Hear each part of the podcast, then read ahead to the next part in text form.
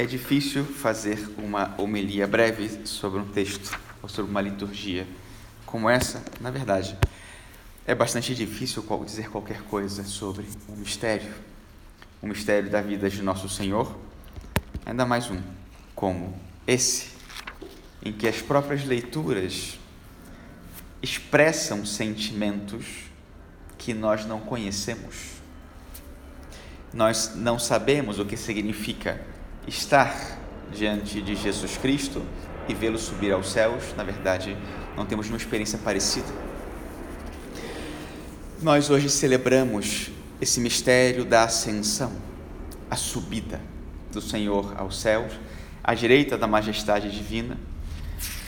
Nós celebramos o seu arrebatamento, é o que significa a palavra né, né, o, o, grego, né, quando diz que o Senhor subiu, ou ele foi elevado ele foi arrebatado. Foi o próprio Pai que o elevou. Mas é interessante que o espetáculo da ascensão produz, de algum modo, menos efeito do que a tristeza pela partida, a angústia dos discípulos por se verem distantes a partir desse momento de Jesus Cristo, a dúvida pelo que vem, e os anjos vão responder: não é o que vem, é o que virá, é aquele que virá. Ele virá. E é claro, os discípulos vão se perguntar: mas como será? Porque nós só conhecemos essa presença. E do mesmo modo como ele veio e permaneceu no mundo, o Filho, assim como desceu a nós misteriosamente sem sair do céu e sem abandonar o Pai, Agora ele sobe ao Pai sem nos abandonar. E ele nos envia sem deixar de estar conosco. Em Isaías 61, e a mesma palavra que está em Lucas 4, que nosso Senhor mesmo usa, o Espírito do Senhor está sobre mim.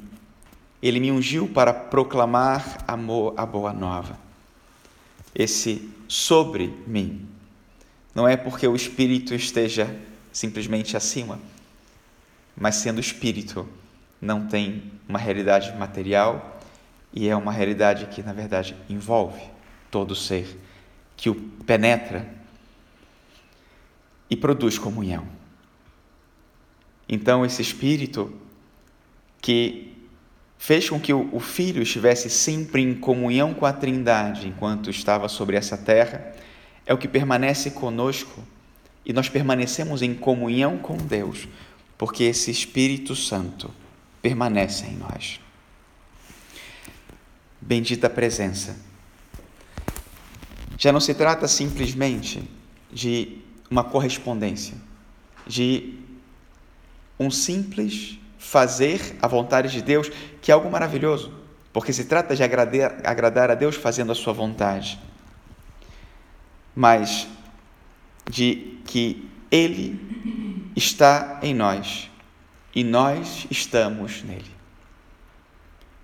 Como diz São Elia do século IV sobre o Sábado Santo, somos uma só e indivisível pessoa com o Espírito Santo. A partir desse momento, temos o mesmo coração, o mesmo amor e o mesmo querer. Não é uma comunhão de ação, é uma comunhão de presença, é uma comunhão no mais íntimo do ser. Não é sobre o que nós fazemos, é sobre quem somos e de quem está em nós. E assim, nós somos Cristo. E nós somos o rosto de Cristo e o coração de Deus no mundo e para os nossos irmãos. Isso é lindo, mas não é uma imagem e não é uma analogia, é uma participação, uma verdadeira participação. Eis que estarei convosco todos os dias.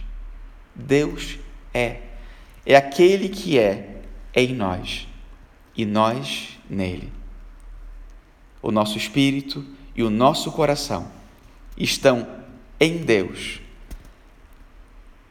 definitivamente devidamente representados pelo Espírito e pelo coração do Filho unigênito, que habita eternamente em Deus, no seio do Eterno Pai.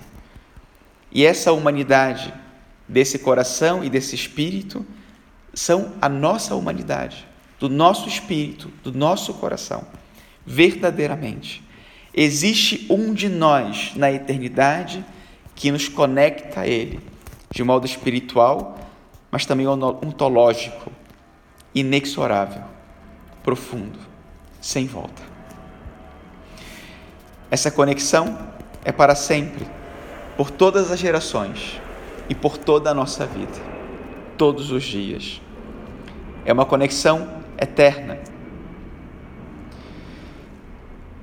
E ao mesmo tempo extrema, por dizê-lo de algum modo, porque há em Deus um espírito e um coração humanos e não pode haver em mim nada, nenhuma tristeza, nenhuma dor, nenhum sofrimento, nenhuma alegria, nenhuma conquista, absolutamente nada que possa ser minimamente indiferente para Deus. Cada sentimento, cada sensação, inclusive das coisas materiais, reverberam em Deus. Deus sente o que eu sinto, no seu mais íntimo. E do mesmo modo, ele nos concede que, unidos a Ele, em comunhão com Ele e abertos à graça, com humildade e com generosidade, Ele faça reverberar em nós também os seus sentimentos e os seus mais íntimos desejos, as suas alegrias, as suas angústias, tudo e que está no seu coração. A ascensão, assim, não é um fim, é um novo começo. Não é uma despedida, é uma nova presença. Não é uma perda. Como dizia a oração coleta de hoje, é a nossa vitória. A nossa vitória definitiva. Ao mesmo tempo, o sinal, mas a antecipação dessa vitória. E se há algo que nós perdemos com a ascensão, esse algo são os limites.